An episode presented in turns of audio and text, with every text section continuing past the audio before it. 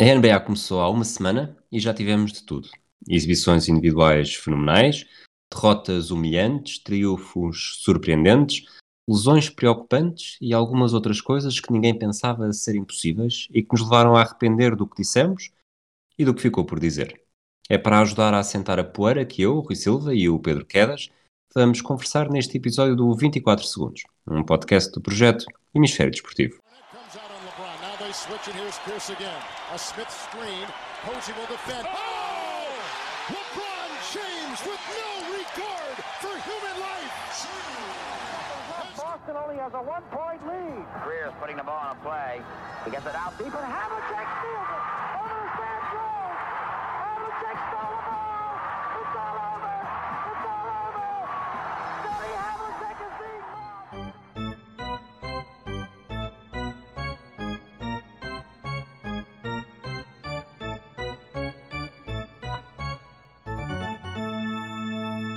Olá, Quedas. Olá, tudo bem? Uh, podia estar melhor, vou, vou confessar, porque estive, estivemos os dois, na verdade, a ver a nossa tabela de, de equipas e não folgo em dizer que, que estás, estás em vantagem. Uh, sim. Tens, as tuas equipas têm 25 vitórias, 20 derrotas, as minhas equipas têm 19 vitórias, 24 derrotas, portanto uma diferença de 5 acima, dos 50, acima do registro de 50-50, eu 5 abaixo. E o mais curioso para mim é que tu, a tua vantagem vem uh, na conferência onde escolheste depois de mim. Ou seja, no Oeste, em que eu fui primeiro a escolher, tenho uma, um registro negativo de 7 jogos, tu positivo de 5. No Oeste, onde foste tu o primeiro a escolher, tens um registro de 50% e eu, apesar de tudo, tenho duas vitórias acima de 50%. Sim, e claramente, uh, como todos esperávamos, esta minha vantagem está a ser liderada por, uh, por eu ter três das quatro equipas que ainda estão imbatíveis na liga, que são os Atlanta Hawks, os Orlando Magic e os Cleveland Cavaliers, como, como todos nós esperávamos e obviamente dissemos claro. isso. tipo, não, não, veio, não foi surpresa absolutamente nenhuma para ninguém, que nós obviamente sabíamos. Eu quando escolhi estes jogadores sabia exatamente isso que era, que era isso que ia acontecer. Diz-me uma coisa, já que pegaste por aí, uh, o que é que não disseste nas, nas, nos nossos episódios de antevisão que gostarias de ter dito? Já te arrependeste de alguma coisa? De, eu, eu, sabia que devia ter dito aquilo porque tinha, tinha o pressentimento que poderia acontecer. Uh, algumas coisas, felizmente estive a rever um pouco o que tinha escrito e o que tinha dito e eu acho que foi mais uma questão de ter falado mais en passant certas coisas que se estão a revelar importantes do que necessariamente ter dito coisas completamente ao lado. Ou seja, eu mencionei que os Hawks deveriam ter um ataque mais potente este ano, uma equipa mais potente, menosprezei quão mais potente está. Eu falei de que o Fultz, uh, que a evolução do Fultz era um dos pontos a ter em conta nos Magic deste ano, menosprezei o quanto o Markel Fultz, com números de titular e a liberdade para criar, uh, o impacto que isso poderia ter na equipa. Uh, ou seja, menosprezei também um pouco Uh, falei de que a ausência de Porzingis podia ser chata para os Mavericks, mas menosprezei o quão o quanto eles iam sofrer a nível defensivo por não o terem. Ou seja, foi um bocadinho mais disso. A grande coisa que eu tive ao lado foi que apontei o Drummond como um exemplo das deficiências defensivas potenciais dos Cavs, quando na verdade tem sido o oposto, pelo menos neste início da temporada. O Drummond tem defendido muito bem, com muita entrega e até tem um pouco a sua entrega constante nesse lado do campo também tem um bocado inspirado toda a equipa que está muito mais dinâmica em ambos os lados do campo, mais no ataque, mas em ambos os lados do campo. Isto passou apenas uma semana, não há equipas claro. com mais do que quatro jogos. Mas há, não sei se concordas que há aqui uma. Primeiro há uma tendência que é demasiado cedo para, para perceber exatamente o que, é que, o que é que se está a passar. Mas olhando para as nossas primeiras escolhas nas duas conferências, Uh, no Oeste, uh, as tuas primeiras três escolhas nem sequer têm registro positivo. Os Celtics estão com uma vitória e duas derrotas, os Heat 1-1, os Nets 2-2, as minhas, os Bucks 1-2, os Raptors 0-2, depois tenho os Sixers uh, com 2-1. E mesmo no Oeste, as principais equipas, os Lakers 2-2, os Clippers 2-1, mas aquele 1 de derrota quase devia valer por, por 3. Os Mavericks estão com um registro negativo também. Achas que, que, de alguma forma está aqui a haver um impacto das equipas que se prolongaram mais nos playoffs até outubro, portanto há, há dois meses e meio, Uh, estão a ter um arranque mais lento por causa disso ou é só uma coincidência por estarmos, temos apenas uma semana de competição? Eu acho que é um bocadinho, um bocadinho de ambos os lados. Eu acho que sim, alguns estão a acusar ainda o, o peso nas pernas deste arranque de temporada, mas também algumas dessas equipas estão um pouco a descansar uh, muitos dos seus jogadores neste início, sabendo que vão ter de estar mais frescos à frente. Um exemplo uh, para mim claro disso são os Lakers, que apesar de estarem com o registro de 2-2 e neste momento teoricamente fora dos playoffs ou no play-in, chamamos assim, né?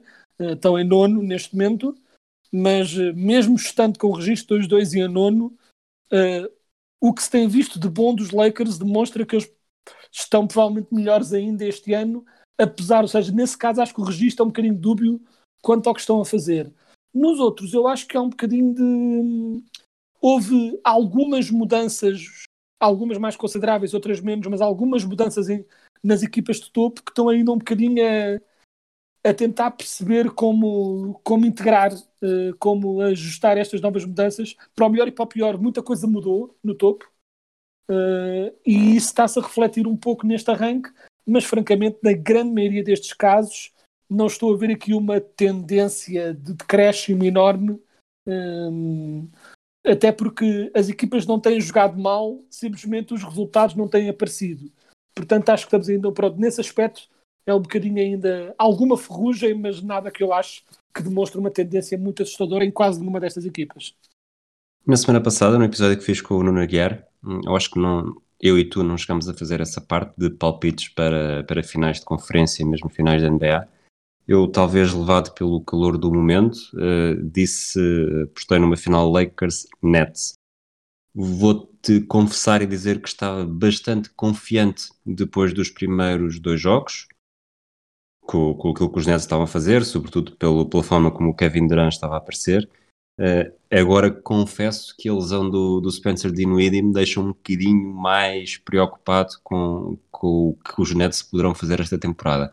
Mas esquecendo, ou tentando esquecer esse promenor, não há dúvida que os Nets estão cá para, para dizer presente e, e que com, com o Kyrie Irving e Kevin Durant, e o Kevin Durant que está a aparecer uh, aparentemente sem mácula, e depois o Caris LeVert a aparecer numa segunda, numa segunda unidade, a saber liderar, tal como liderou de forma brilhante, uh, mesmo que depois o resultado não tenha servido muito, uh, ontem. Estes Nets têm, vão ter uma palavra a dizer. Ah, sem dúvida. E sabe bem, sem querer estar a agoirar futuros, sabe bem ver Irving e Durant a jogarem basicamente tão bem como, como sempre foram capazes a, faz, a, a o que, o que sabem fazer tão bem, que é serem absolutamente dinâmicos e imparáveis no ataque. E eu, mesmo com a lesão do Dinwiddie, eu continuo a achar que esta equipa dos Nets está muito bem construída à volta deles com vários jogadores com papéis muito definidos a desempenhar, que oferecem exatamente uh, o que não que falte muita coisa a estes dois jogadores, uh, mas oferecem um pouco o que falta e, acima de tudo, permitem aos Nets uh, não se tornarem um desastre quando, quando Irving e Durant não jogam, apesar de terem perdido, não acho que tenha sido um desastre a equipa dos Nets em campo. Acho que é um bocado mais. Estamos ainda a começar. Eu acho que os Nets uh, estão, e era uma das minhas grandes incógnitas para este ano, mas acho que estão muito fortes. Uh, gosto muito do modo como a equipa está construída, gosto da rotação de postos que têm. Uh, eles, quando rodam entre Jordan e, e Jarrett Allen, têm sempre um bom posto sólido a fazer bons screens e a proteger o garrafão, sem se preocupar com mais nada para além disso.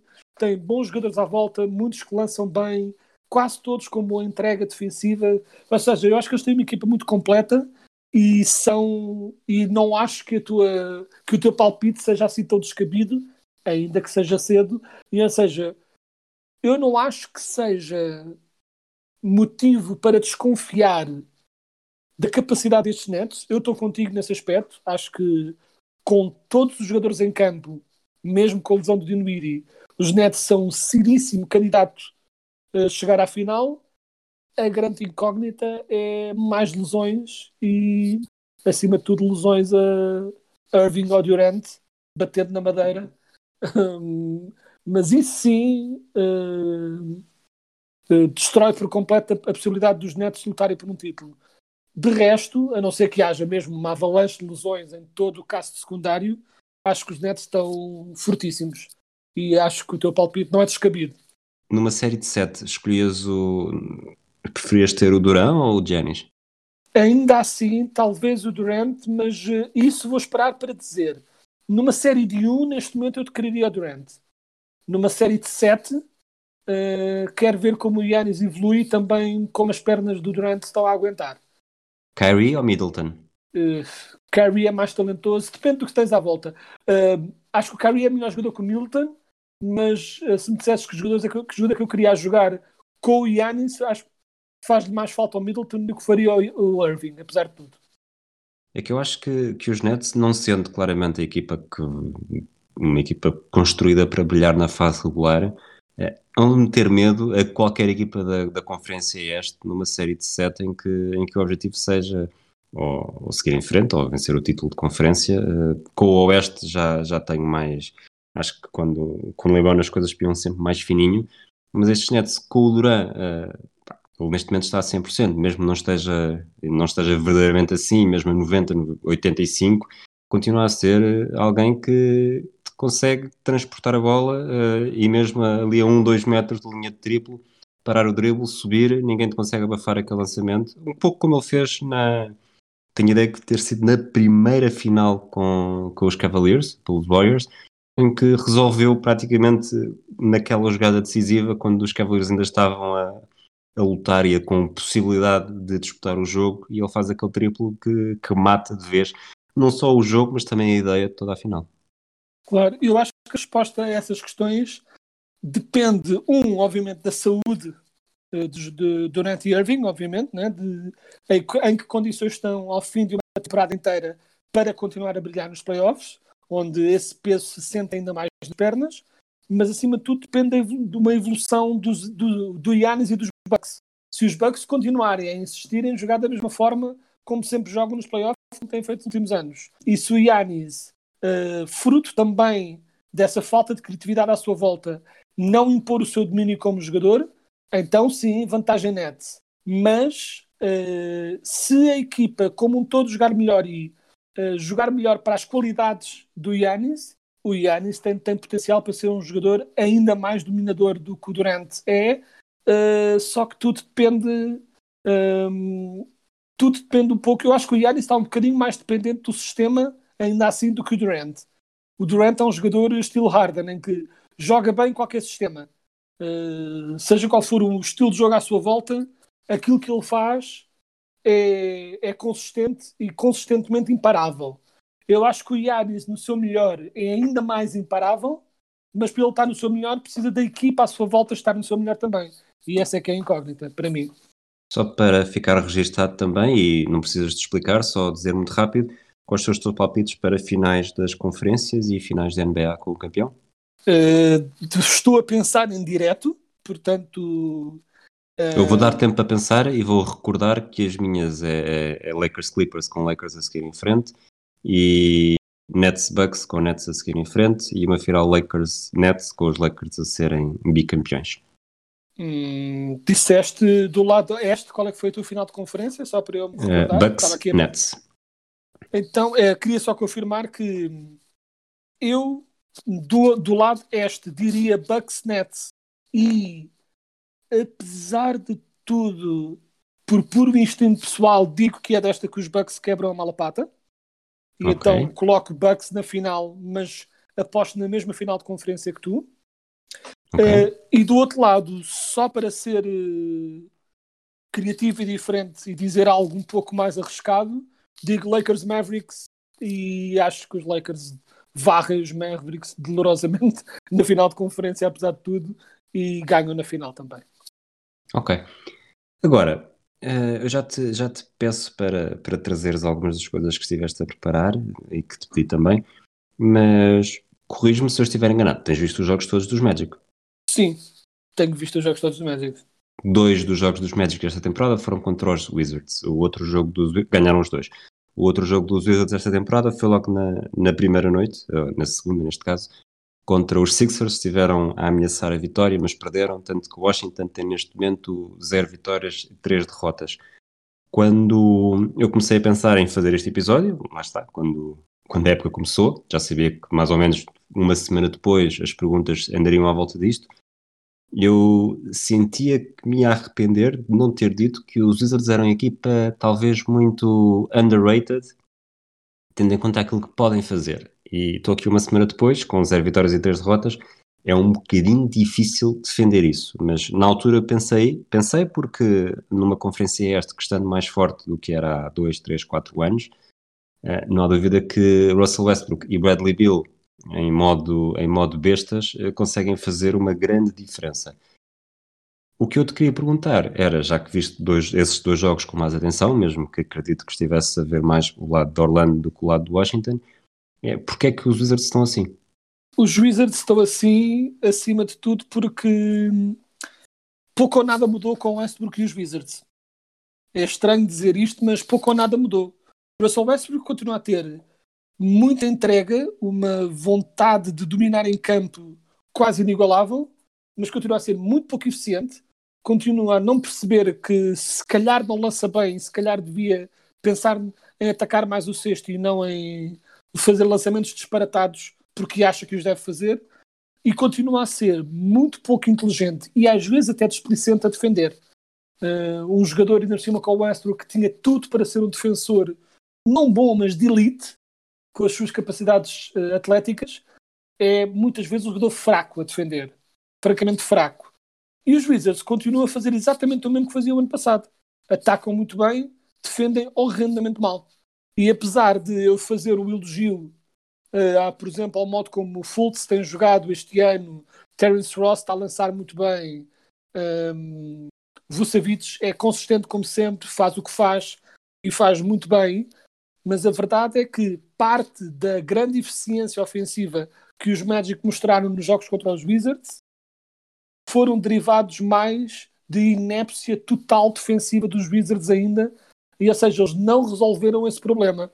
E não é que eu achasse que a contratação do Westbrook fosse resolver esse problema, mas pensava ou esperava talvez que o facto de terem uma maior que eu esperava que a total inépcia defensiva deles o ano passado fosse derivada de uma ausência de expectativa motivação. De, de motivação. E que, como não tinham grandes expectativas de fazer grande coisa, estavam mais numa de mostrar talento ofensivo e fazer a parte divertida e não ter de fazer o que, é? as partes que são mais chatas. Mas eh, a verdade é que está tudo exatamente igual. Exatamente Exato. igual. Uh, esse é que é o grande problema. Se eu acho que, se vão, que eles vão ficar fora dos playoffs e em último na, na Conferência da Oeste, não, não acho. Acho que o talento ofensivo é tal que eventualmente vai equilibrar. E eu acho que eles vão estar ali na bolha uh, por um lugar nos playoffs, uh, como se vaticina a questão. Mas a verdade é que os problemas continuam exatamente os mesmos. Nada, absolutamente nada mudou. E embora os meus médicos estejam a jogar bem, os meus médicos estão a fazer o mesmo que fazem sempre, que é defendem muito bem e agora juntaram este elemento de imprevisibilidade do Fultz que dá-lhes pelo menos um go-to-guy diferente que não só um post-up para o Vucevic, pelo menos é diferente, é algo mais criativo, mais inesperado, mas os Wizards não foram batidos pela criatividade e o inesperado dos Magic, foram batidos porque defendem horrendamente mal, uh, hoje e sempre, pelos vistos. Vamos avançar então. Tens mais alguma coisa que, que te arrependas de ter dito ou de não ter dito? Ou que queres destacar ou passamos já para as equipas e, e destacas, eh, começas por destacar alguém? É, nada de muito gritante e muito disto é que são coisas que eu vou também provavelmente mencionar eh, durante esta avaliação das equipas, portanto assim, não acho, felizmente estive assim a olhar e não vi assim nenhum tiro horrendamente ao lado, para além do, do que disse dos Cavs, e mesmo assim eu vou ainda tecer algum elogio aos Cavs aqui a seguir, mas também não acho que seja uma coisa que vá durar uh, para sempre, para ser totalmente sincero. Tem data de validade, não é? Exato. Então vamos começar por quem? Uh, para terminar o ponto, porque não os Cavs, que é. Ok. Uh, só, só para fazer já este enterro, que é. Ainda hoje estava a ouvir um podcast, o podcast do Zach Lowe, uh, e o Zach Lowe lembrou uma coisa importante que é importante ter em conta. Houve uma altura em que os Sixers, os, os um, uh, Trust the Process Sixers, quando estavam a fazer tanking absurdo e tinham o Michael Carter Williams como rookie e era suposto serem horrendos e começaram muito bem, começaram 3-0 e ao fim de alguns jogos estavam com um registro bastante interessante de vitórias e derrotas e depois eventualmente perderam muitos, muitos jogos e ficaram uma desgraça. Ou seja, eu acho que ainda assim, para já, estas boas exibições dos Cavs têm um pouco um prazo de validade. Há ali, ainda assim, alguma ausência de talento de topo para estarem a lutar por grande coisa. Dito isso, uma das coisas que tenho muito gostado de ver, que é, não só tenho adorado ver o backcourt uh, do Sim. Sexton e Garland, que têm jogado incrivelmente bem em conjunto os dois, e até têm um dos melhores nicknames uh, que lhes foi dado deste, deste início de temporada, que é o Sexland, que é um, uma alcunha incrível para, para o backcourt dos Cavs. Mas acima de tudo, a coisa interessante é mais do que os Cavs estarem a jogar bem, mais ainda de estarem a jogar jogos, a grande surpresa é que são divertidos de ver jogar. Esse é que é, esse é, que é o choque. Porque mesmo que alguém esperasse que os Cavs fossem ter algumas vitórias, nunca esperariam, pelo menos antes desta temporada, que fosse uma equipa divertida de ver jogar. Mas estão a ser divertidos de ver jogar. E acima de tudo, fazendo um, um, um pouco um tie-in com o que viemos a falar dos Wizards também aqui atrás, uma das grandes razões uh, porque estão a jogar bem é uma das grandes razões porque algumas outras equipas estão a jogar mal. Que é, eles passam a bola, todos, sempre, a toda a hora. Não há, estão constantemente a passar a bola, constantemente em movimento, e mesmo que isto haja um prazo de validade para esta equipa devido à ausência de talento de topo, pelo menos estão a jogar da forma correta. E só e por isso merecem um elogio, sem dúvida. E estão a jogar de forma correta e com esses resultados e sem grande, diria eu, sem grande contributo do Kevin Love, que tecnicamente será o jogador mais conceituado da equipa. Ele agora que ainda por cima está lesionado, vai falhar 3 a 4 semanas com uma lesão no, no gêmeo. E, e, as lesões, já há bocado falámos do Spencer Dinwiddie, o Kevin Love também, uh, na última madrugada, estamos a gravar isto na terça-feira, final da tarde, uh, o Jamarant também saiu, também saiu ao meio do jogo entre os Grizzlies e os Nets. Uh, não está a ser um início, já tivemos inícios piores, mas também não está a ser um início muito positivo nesse nível. Eh, sim, não está a ser incrível. Uh, se bem que sinto que nos últimos anos é um pouco interessante que é... parece que falamos cada vez mais de resting e de cuidar dos corpos dos jogadores e parece que vemos cada vez mais eu acho que vemos menos pequenas lesões uh, desde que se começou a descansar jogadores e, e esse tipo de coisas, mas parece que se vê mais grandes lesões, grandes cacetadas com meses de espera. Uh, não sei que razão, se é que há alguma para isto.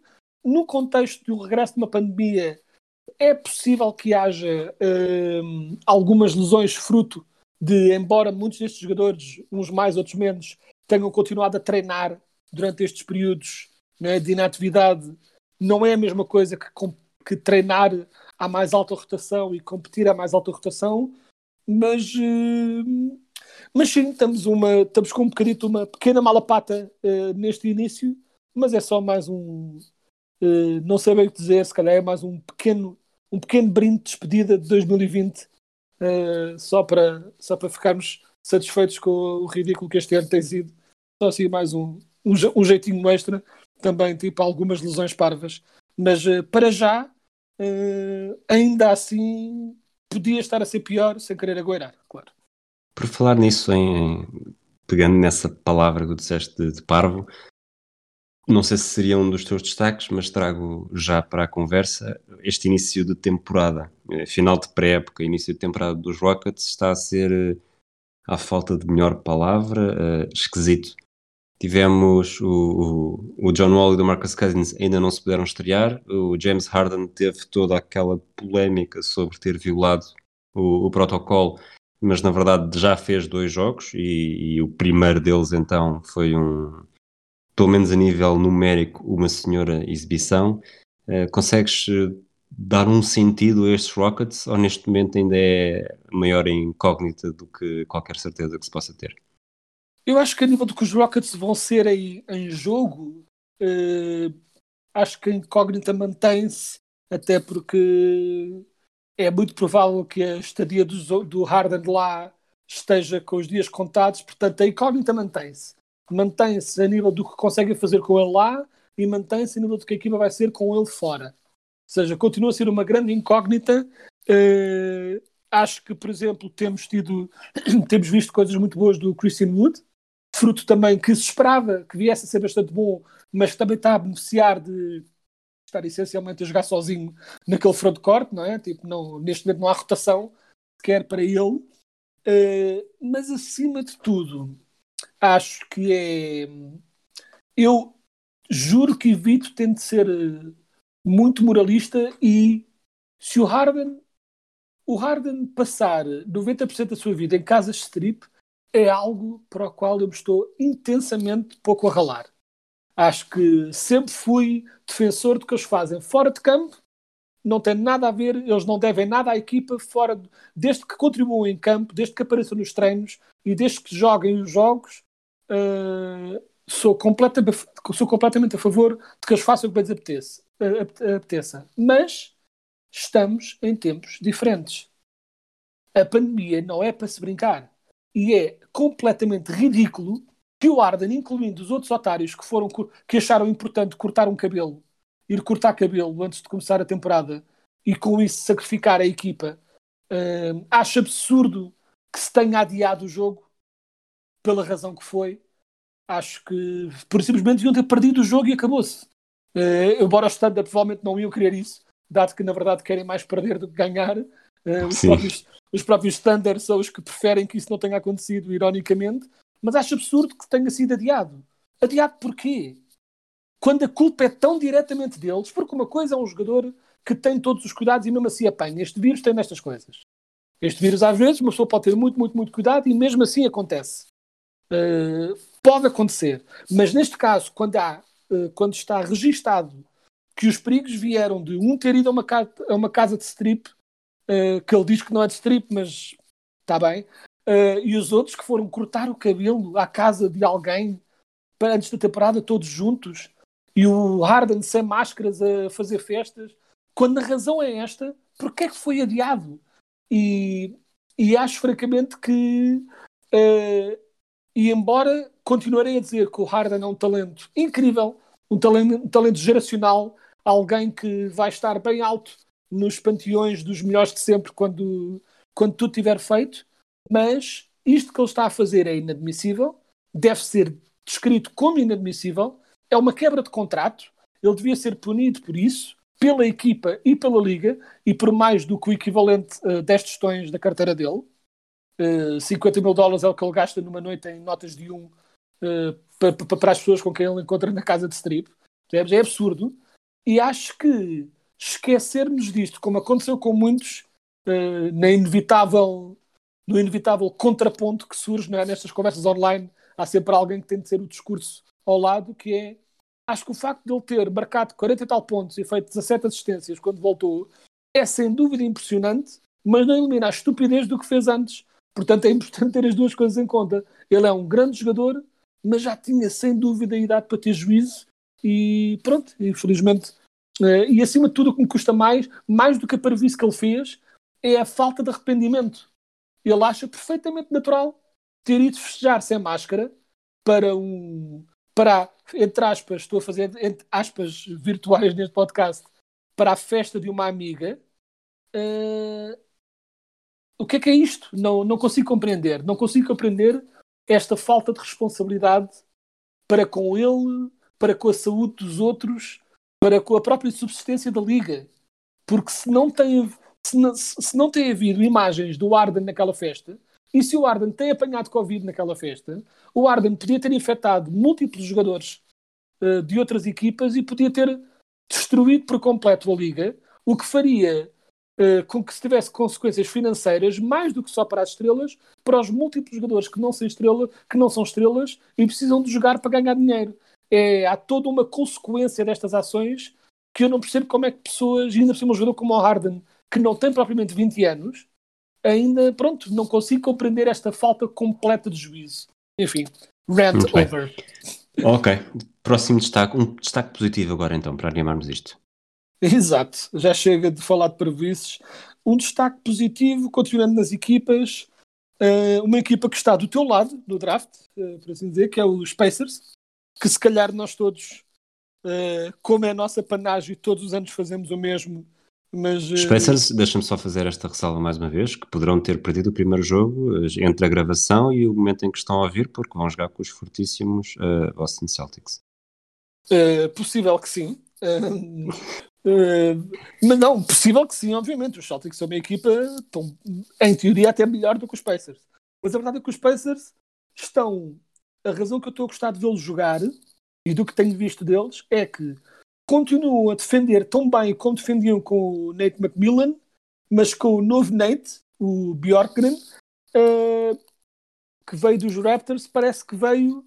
Uh, a entrega manteve-se a entrega que faz com que os Pacers sejam sempre competitivos manteve-se, mas houve ali um, um, toque, uma pequena pitada de analytics no modo como jogam, que está a melhorar em grande o modo como atacam. Retiraram em grande parte o mid-range do seu jogo. Eles eram uma das equipas que mais mid-range uh, mais mid-range jumpers lançava o ano passado e este ano estão, inverteram por completo essa tendência. Uh, e estão a jogar exatamente como jogavam antes, rápido, determinado, passe constante e coisa, só que uh, simplesmente mudaram um bocadinho a shot chart. Um pouco mais de ataques ao sexto, um pouco mais triplos, retirar o mid-range dali. E isso faz logo uma diferença enorme. E assim, e depois, para contrapor este jogo muito new school, temos o Domantas Sabonis, que é um jogador completamente old school que gosta de estar lá no meio, à bulha com os outros jogadores e a fazer assim uns post-ups meio brutos e a tentar afundar na cara das pessoas. É um jogador uh, que vive nessas trincheiras e que só não é um jogador completamente uh, old school e bully ball, porque junta a isso uh, também uma belíssima capacidade de passe que faz com que todo o ataque à sua volta não fique preso numa espécie de buraco negro quando ele tem a bola. Ele é, é algum um, requinte, não é? É, é um bully-ball, mas com requinte, que é perfeito para, para esta equipa e acho que tem resultado muito bem. Ou seja, os Pacers não mudaram muito, mas quase tudo o que mudaram foi para melhor. E por isso espero coisas boas deles este ano e pronto, e arrependo de nós, mais uma vez, uh, termos menosprezado os Pacers, como acontece, parece, todos os anos. São os, são os Spurs do Oeste. Mas olha que olha, este parecia adversativo, mas não é adversativo. Uh, este falámos do, de haver um Pacers Celtics esta madrugada, poucas horas depois de nós estarmos a gravar. É uma das curiosidades do ano, eh, da temporada, de como, sobretudo sem adeptos, não faz tanta diferença. Que é o último jogo que houve foi entre estas duas equipas, eh, foi há dois dias, Pacers Celtics. Descansaram as duas uh, ontem e hoje jogam novamente, exatamente com a mesma equipa a jogar em casa. Isto em tempos, uh, duas equipas em jogos em dias consecutivos jogarem o, contra o mesmo adversário não é necessariamente uma inovação, mas normalmente costuma ser uh, casa e fora, jornadas duplas, uhum. seja, sobretudo com cidades que ficam muito próximas. É, isto, ser a mesma equipa a jogar em casa duas vezes contra o mesmo adversário, acaba por ser um truque que, que os organizadores arranjaram para facilitar um bocadinho o calendário e reduzir o risco, reduzir o, a carga, reduzir o esforço e ver se isto corre menos mal do que aquilo que, que se adivinha, tendo em conta comportamentos como aqueles que levaram àquele rando da bocado. Exato. E acho que é uma excelente decisão e que poderá levar, se calhar, a algumas runs estranhas não é, de equipas hum, de runs, de bons resultados que se calhar noutros anos poderiam não acontecer da mesma forma, não é? Estes, estes aglomerados de jogos em casa e jogos fora, em vez de ser só, em vez de ser mais casa fora, casa fora, como costuma mais ser, poderá, poderá levar assim a que seja um bocadinho mais difícil uh, fazer um pinpoint uh, tão preciso de como as equipas estão a cada dado momento, mas também ser mais interessante e acima de tudo, pessoalmente sabendo que ainda não sabemos uh, o calendário da segunda metade da temporada né? Tipo, continuamos, pronto, estamos um bocado a ver como corre até agora e, e pronto. E... Mas acho que para já está a correr tão bem quanto possível, desde que os jogadores também cumpram a sua parte, quer parecer que isto ainda assim tem tudo para resultar, pronto, é só uma questão de é só uma questão de haver vontade. Falando do, muito rapidamente, que eu não. Quer dizer, é, tem a importância que se dá dos Celtics uh, e, e, provavelmente naquela ótica do que é que nos arrependemos de ter dito ou de não ter dito. Depois de três jogos em que tecnicamente os Celtics estavam, estiveram ou estão um triplo à tabela de, de estar com zero vitórias, uh, poderia perfeitamente ter acontecido. Uh, o meu balanço que faço acaba por ser uh, o Tatum faz os dois primeiros jogos a ser defendido, não sempre, mas a apanhar o Giannis e o Durant pela frente. Parece-me que passa. o Jalen Brown está, parece ter subido também um degrau de rendimento, mas lá está, são três jogos, pouco, pouco tempo para grandes conclusões e, e não necessariamente daquilo que se vê em todos os jogos, mas parece-me que tanto o Jeff Teague e o, como o Tristan Thompson, e isto falámos pouco, uh, parece-me que são dois acrescentos que, que trazem claramente uh, valor líquido, uh, não necessariamente numa fase regular, mas quando, quando é importante. os Celtics estavam, tiveram ali perdidos nas segundas opções na posição de base, entre o, primeiro o Shane Larkin, depois o Brad Wanamaker, o Jeff Teague é claramente, está claramente acima desse nível, uh, consegue transportar a bola com segurança, tem, tem muito mais critério e, e, capacidade para lançar, se bem que os lançamentos de dois não estão grande coisa, os lançamentos de três estão, mas lá está, estamos no início e eu estou a pensar nisto numa perspectiva mais de longo prazo. Uh, o Tristan Thompson também é um autêntico bully no, nos ressaltos e, sobretudo, na, nas tabelas, nos saltos ofensivos, que eram uma das grandes uh, peças dos Celtics nos últimos anos. Começaram a ser um bocadinho resolvidas com o Enes Kanter na época passada e o Tristan Thompson, de certa forma, acaba por ser um jogador mais completo, apesar de não dar tanto ofensivamente como o Kanter dava. Uh, o que me leva a pensar que não que adivinhe grande sucesso para os Celtics desta época, mas parece ter, parecem ter uma equipa, mesmo que a rotação seja mais curta, estão com uma rotação melhor do que tinham ano passado, apesar de claramente terem ficado a perder com a saída do Gordon Hayward. Uh, sim, eu concordo e acho que acima de tudo isto é uma equipa que faz mais sentido. Uh, talvez um pouco menos, né? tipo, perder o Hayward é sempre uma perda de talento, claro, obviamente, Uh, mas eu acho que estou com uma equipa mais coerente, que faz mais sentido, com uma rotação mais coerente e que ainda não está terminada, porque ainda falta Kemba Walker, né? Pronto, estou a começar Sim. sem Kemba para já. Um, acho que, por exemplo, o Marcus Smart está a defender tão bem como sempre, e neste início tem-se-lhe pedido mais a ele que seja que assuma um bocadinho mais o jogo ofensivamente e tem estado um pouco inconsistente nessa parte mas eu acho que há ali margem de progressão para melhorar, portanto, não acho que seja um caso perdido uh, nesse aspecto.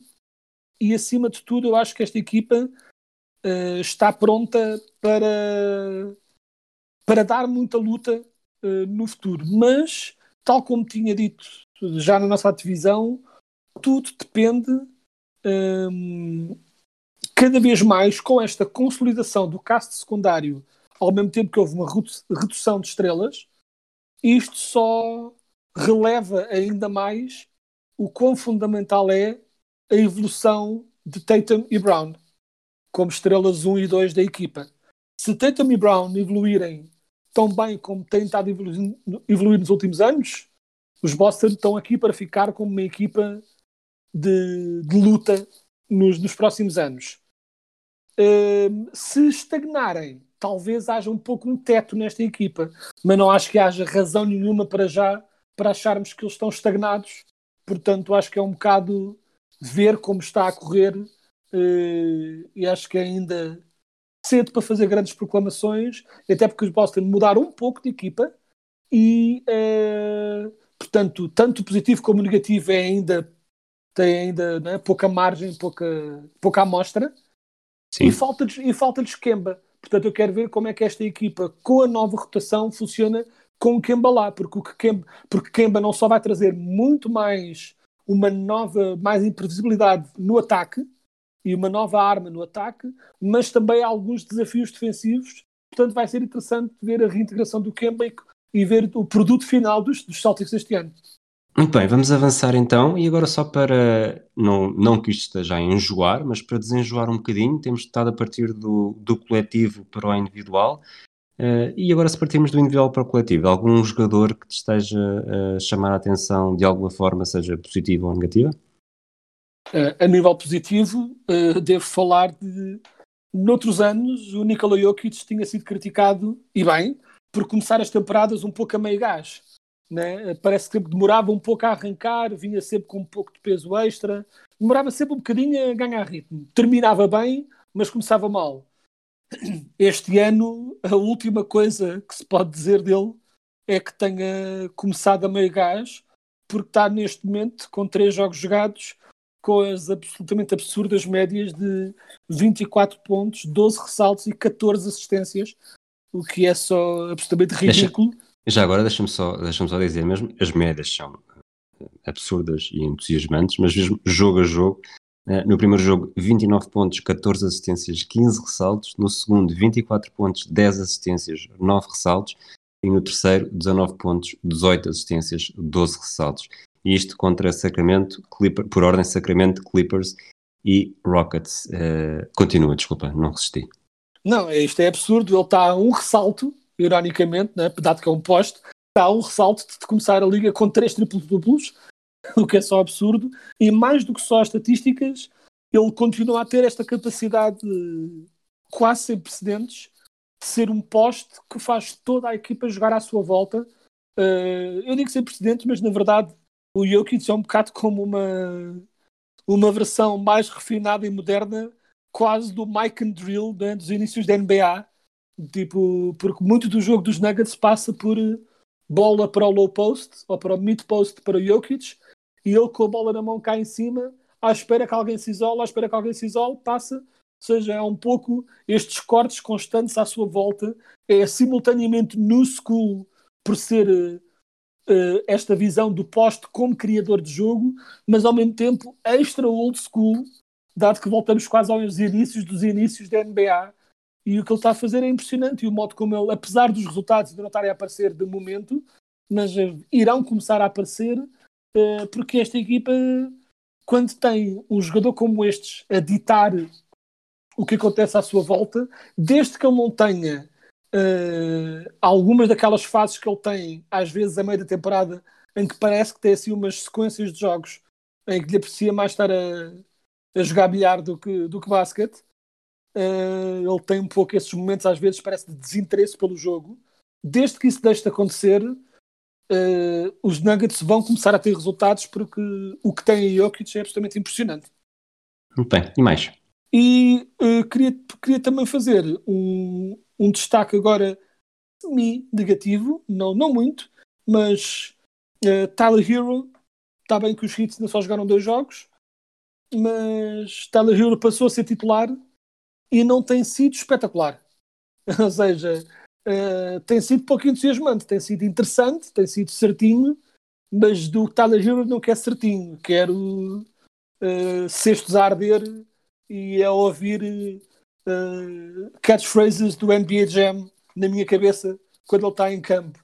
E tem sido um bocado só certinho. Espero um bocadinho mais dele, já o Dragic tem sido o excelente Dragic que é sempre portanto, dos hits também não só espero coisas boas, mas quero estou à espera de um jogo ou dois do Hero em que ele faça coisas a Hero e que a bola comece a lançar chamas e ele comece a olhar para a câmara com o ar de mauzão e pronto, e fazer as coisas heroescas que nós esperamos dele.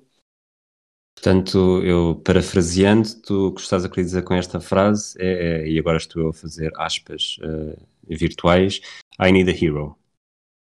Epá, das melhores, das melhores piadas que alguma vez fizeste. Ou então Ok.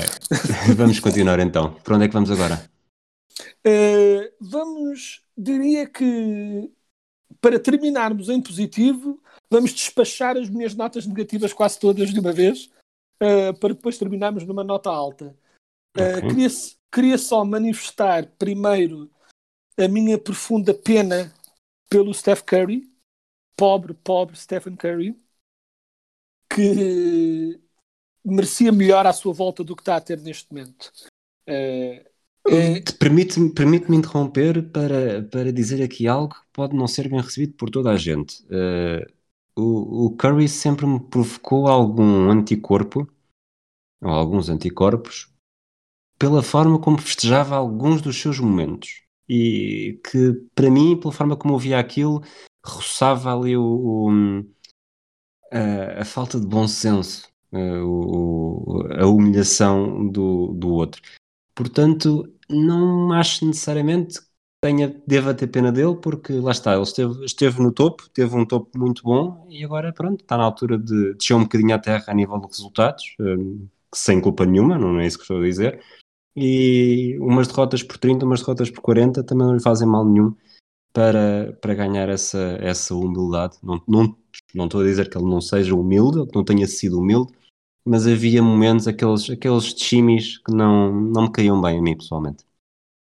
Eu confesso que já ouvi isso de outras pessoas e acho e confesso que não concordo nem um bocadinho, porque não vejo como é possível olhar para tudo o que Stephen Curry é no modo como joga, no modo como fala, em tudo que ele, em tudo que conhecemos dele, e depois achar que as chimes dele são ele a gozar com os adversários. Eu não, não há mais nada no jogo dele que transmita a vontade de fazer isso. Portanto, eu sempre vi isso como ele. Se mostra falta de bom senso, sem dúvida. Agora, um, uma coisa premeditada de gozar com o adversário, eu nunca vi assim. Vejo mais como alguém que é um pouco criança em campo e que, por, tipo, e que se diverte tanto que esquece que não está a jogar no seu próprio quintal às vezes e está a fazer todas essas coisas. É, ou seja, eu nunca vi isso como uma provocação direta, porque simplesmente porque não ele é ele é é sonso. É, é tão sonso é tão objetivamente dos jogadores mais humildes que a Liga alguma vez viu que eu não consigo, pois, colar isso com um jogador que goza na cara dos adversários. Por exemplo, quando o Wade e o LeBron, e acima de tudo um jogador como o Wade, começaram a gozar com o Dirk e a fingir que ele estava doente nas finais com os Mavericks, aí eu sinto que está mais. Uh, que faz mais sentido num jogador como o Dwayne Wade até num jogador como o LeBron, que são jogadores mais provocatórios, que jogam mais esse mental game, fazem mais esse tipo de cena. Para o melhor e para o pior, há quem gosta, há quem não goste, independentemente disso. Mas são mais esse tipo de jogador. O Curry, em 99% das coisas que faz, é quase, é quase estereotipicamente pãozinho, pãozinho sem sal. É completamente inofensivo. Portanto, não vejo, uh, não consigo ler essas chimes que ele faz como uma provocação direta. Vejo mais como alguém que se esquece que os adversários estão a ver isso e que isso pode ser mal visto. É um, um bocado depois entra no seu próprio no seu mundo de diversão com o jogo. Dito isso, uh, Bom, foi mais, um, foi mais um episódio de 24 segundos. Tentaremos voltar nas próximas semanas com outros convidados. Obrigado por nos terem ouvido. Acho que foi assim a primeira vez em que discordámos brutalmente e ainda assim discordámos, sendo que eu estou a elogiar um jogador chamando-lhe Sonzinho e Sonso e Pãozinho sem sal, não é? Tipo, é um bocado como defender o tribunal. Estás a concordar comigo, só não percebeste? Não, não, eu basicamente estou a ser o advogado que diz, uh, senhor juiz, o meu, o, meu, o meu cliente claramente não pode ser um serial killer que planeou destruir toda a cidade porque ele é demasiado burro para, para pensar nisso. É um, é um pouco a defesa que eu estou a fazer, mas é um bocado isso. Dito isso, voltando a. Passando à pena que eu tenho do Curry aos Warriors, muito rapidamente, que é. É desconsolador ver o que, tá, o que ele tem à volta neste momento. Eu acho que tem de melhorar, só pode, porque não, não, não pode não melhorar. E claro que nós sabíamos que a ausência de Clay iria trazer alguns, chamemos de desafios a nível de spacing, porque o Clay é importante a esse nível. Uh, porque com Clay não dá para fazer double team e triple team ao Curry porque está lá o Clay.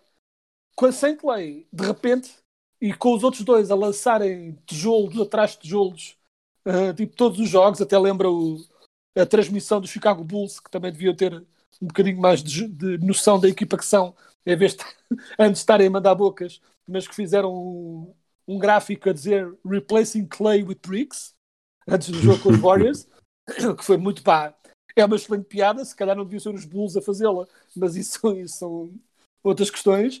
Um, mas é desconcertante o quão pouco as equipas têm de se preocupar com os outros e se podem concentrar completamente só no que o Curry está a fazer.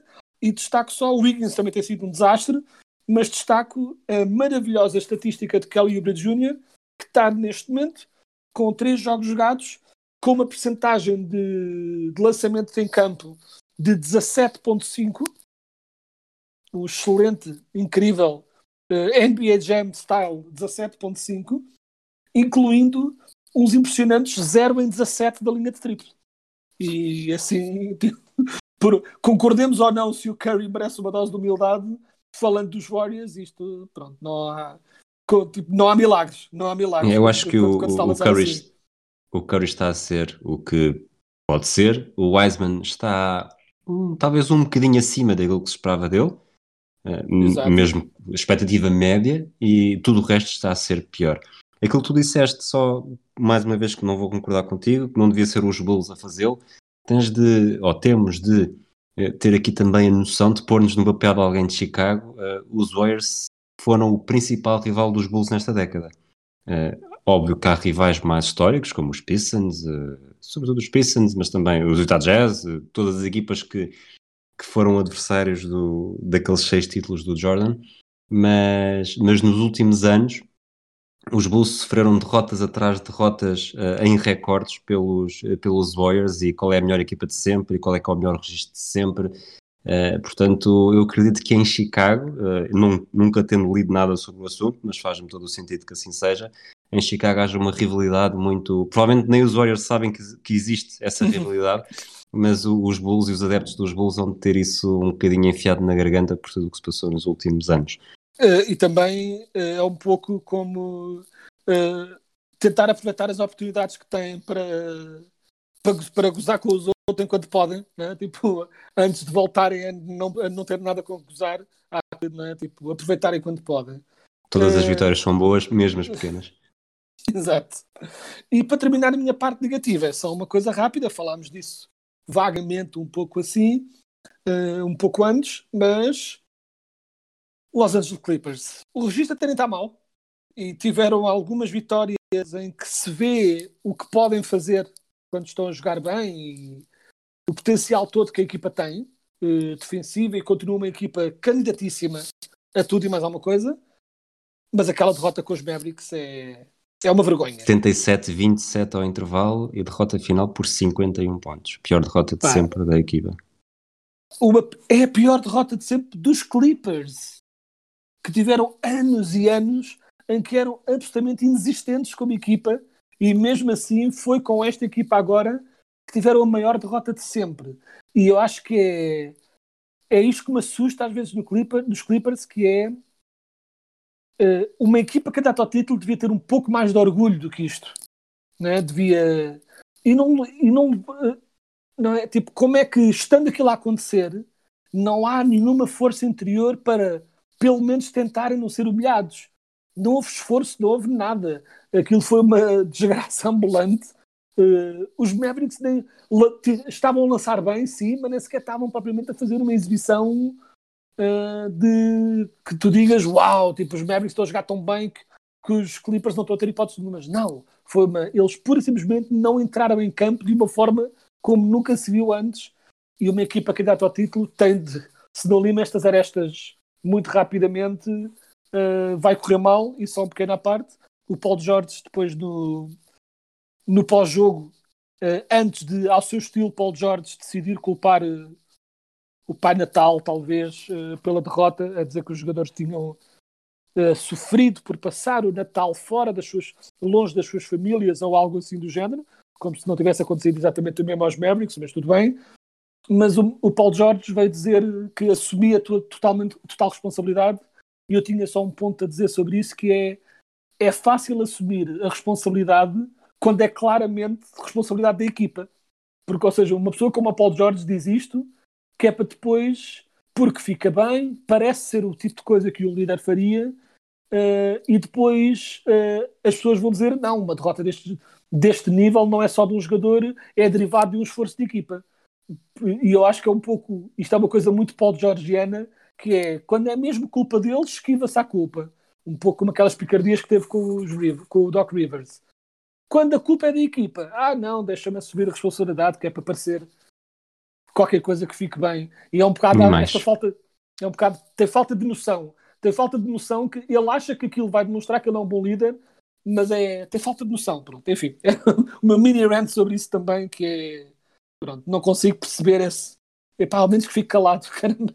Paul George, ao menos que aprenda, tipo, não tentar sempre a falar, ao menos que pare, tipo, e pronto.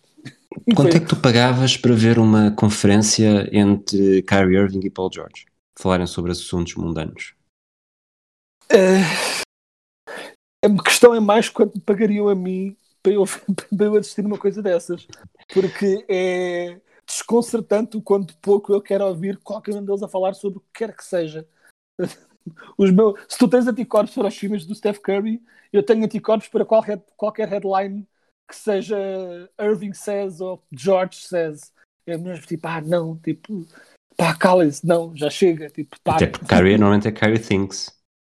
Sim, Kyrie ele thinks. Ele não diz, ele pensa as coisas. E pensa com o, seu, com o seu terceiro olho enquanto queima incenso e tipo, ah, nossa. o Kyrie Irving está a jogar muito bem e é um excelente jogador e em última instância não parece ser má pessoa, mas ah, pronto, é só o que eu tenho a dizer. Ah. Sabes, ele nunca, nunca poderia ir às compras ao continente porque não, não há saco para ele. nice. Bom, Gostei. vamos acabar então com nota positiva. Uma última nota positiva que é só uma nota estranhamente positiva. Vamos falar dos Pelicans.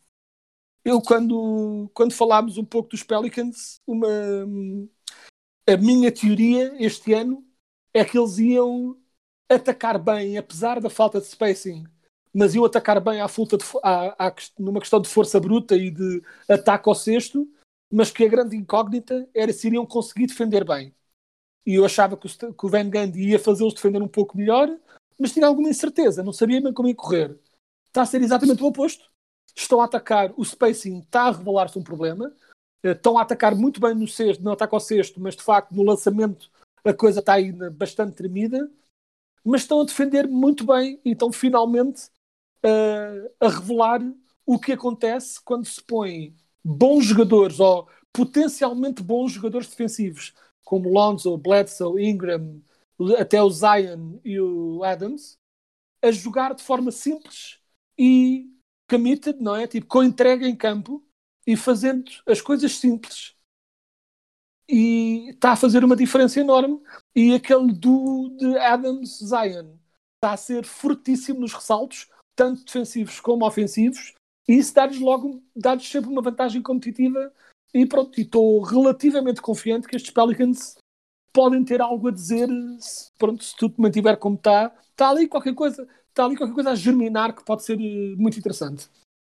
Muito bem, acabamos então, e este é o episódio número 56 houve ali um. Conversámos um bocadinho durante a tarde sobre quem é que estava de fazer destaque, este destaque com o número 56. Por acaso foste procurar os nomes, não? Acabei por não ir, mas. Então vai... posso dizer-te que foram apenas três. E os três Muito foram bom. O Sean Williams, que esteve nos Celtics em 2012, eh, pelo menos eles dizem que sim, eu não me lembro dele o, Brandon Hunter, que teve nos Celtics em 2004, eles dizem que sim, eu não me lembro dele, mas se bem que devo confessar que nessa altura não o via. E depois há um terceiro jogador, há um primeiro, se preferirmos, e este tenho a certeza que nos lembramos os dois, não necessariamente ao serviço dos Denver Nuggets, onde esteve três temporadas, que era um holandês. Lembras-te de um holandês da NBA? Uh, eh, em virtude de, de, de já teres visto os jogos Uh, de ser honesto, enquanto tu falavas, eu abri a página, portanto já sei de quem estás a falar, portanto não vou fingir que não sei. Uh, lembro-me de algo, lembro-me de holandeses na liga, mas não me lembrava, já mal, lembrava-me deste, mas tipo, pronto, lembrava-me, por exemplo, do Flying Dutchman, Rick Smith, excelente Sim. jogador, uh, mas se, se, eu pensasse em holandeses na liga, provavelmente demoraria um bocadinho a lembrar-me que este era sequer holandês, até porque o nome também não parece especialmente holandês, mas podes tu Podes tu falar dele. É o Francisco Marinho Robbie Elson, mais conhecido por Francisco Elson, faz três temporadas com o número 56 nos Denver Nuggets, mas é em San Antonio em 2006-2007, onde acaba por conquistar o título, que eu me lembro mais dele, eh, já na altura depois com o número 16. Era um poste, era um poste um bocadinho sem sal, nunca teve grandes estatísticas, estou aqui a ver o, a página dele, o máximo de pontos por jogo na fase regular que fez foi 5, e precisamente em 2006, 2007.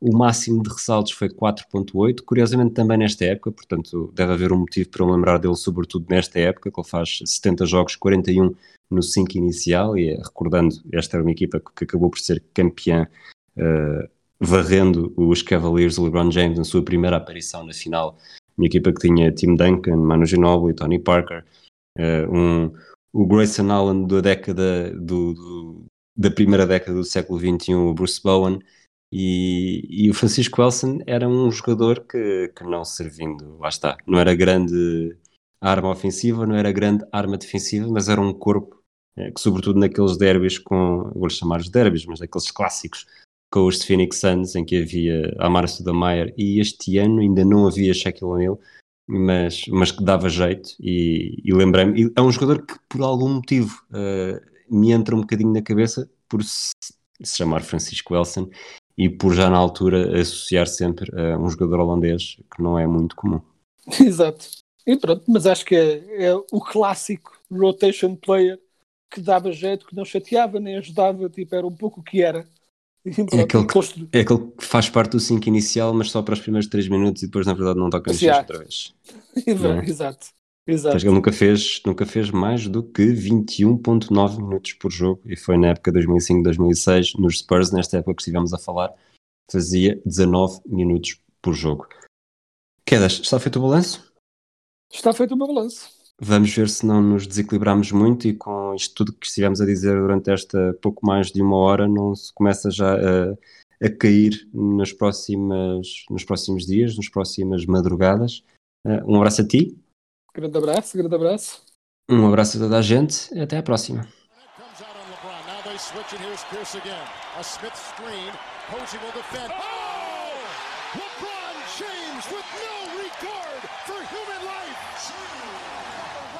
Boston only has a one-point lead. Greer's putting the ball on a play. He gets it out deep and Havlicek steals it.